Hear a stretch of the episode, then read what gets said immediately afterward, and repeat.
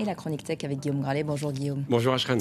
Le WorldCoin, une monnaie qui s'appuie sur la blockchain et qu'on nous promet en échange de la reconnaissance de notre iris, fait de plus en plus parler d'elle dans le monde. Pourtant, si cette euh, promesse d'argent peut sembler séduisante, c'est au prix de données très très personnelles.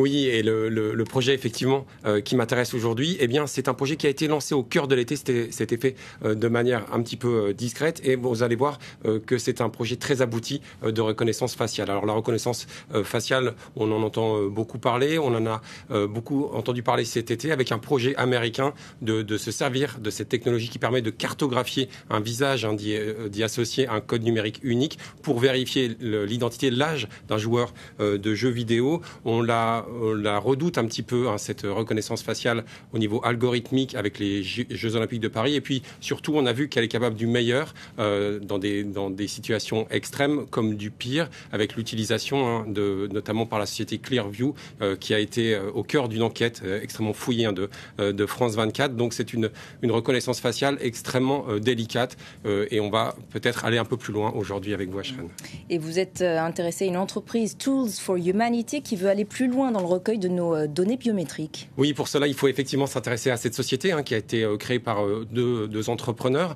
que, que, l'on connaît bien, Alex Blania, mais surtout Sam Altman, vous savez, le co-créateur mm-hmm. d'OpenAI, la, la, maison mère de ChatGPT.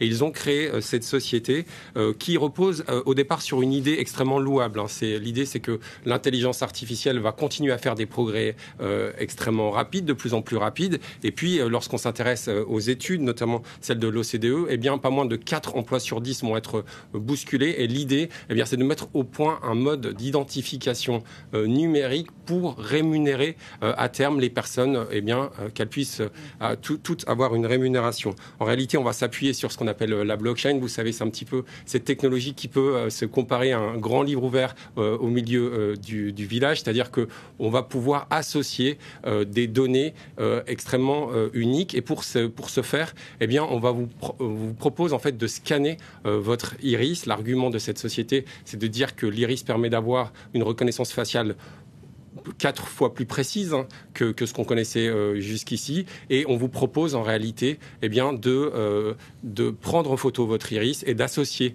un identifiant pour ensuite vous reconnaître et ensuite vous rémunérer. Et pour capturer cet iris, on s'appuie sur un objet électronique, l'orbe. Qu'est-ce que c'est exactement?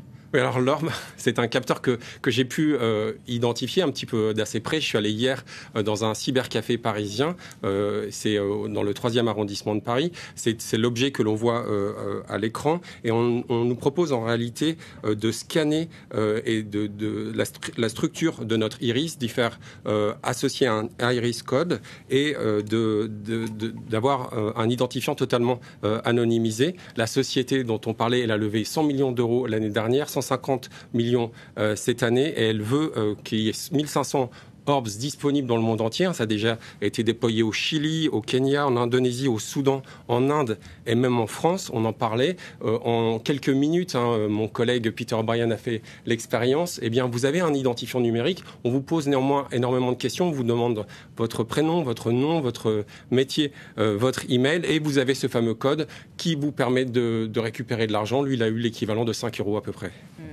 C'est pas beaucoup. c'est pas beaucoup.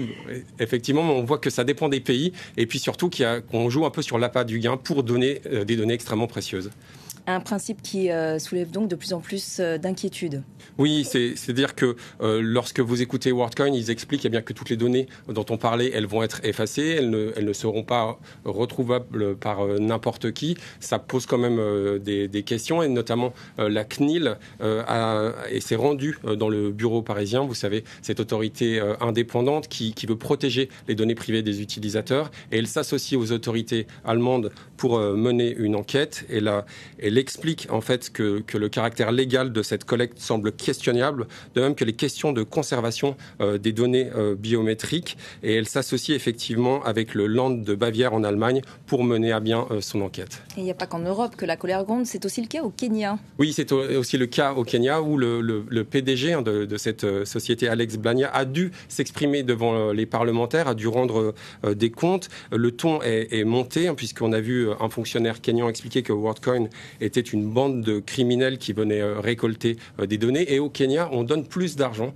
C'est pour ça que je disais que ça dépendait un petit peu. On va donner l'équivalent d'une cinquantaine d'euros pour toutes les personnes qui ont accepté de, donner des données extrêmement précieuses. Hein. Il y a plus de 2 millions de, personnes dans le monde, mais l'objectif de cette société, c'est d'arriver à un milliard d'inscrits. Donc il faut faire extrêmement attention. On a, eu, on a vu plusieurs voix dans la technologie s'élever, hein, notamment celle de Vitalik Buterin, qui est un des co-créateurs d'Ethereum, la plateforme de blockchain dont je vous parlais tout à l'heure, puisqu'il dit que ça trahit un petit peu euh, la philosophie initiale de la blockchain. Il faut faire très attention. C'est sûr que c'est très important de nous préparer à une ère où l'intelligence artificielle prendra de plus en plus de poids, mais il ne faut pas euh, donner, il ne faut pas que ça nous coûte euh, nos données les plus précieuses. Et il faut l'espérer. Merci beaucoup Guillaume pour cette chronique Tech 24. Restez avec nous sur France 24, la suite de Paris Direct dans quelques instants.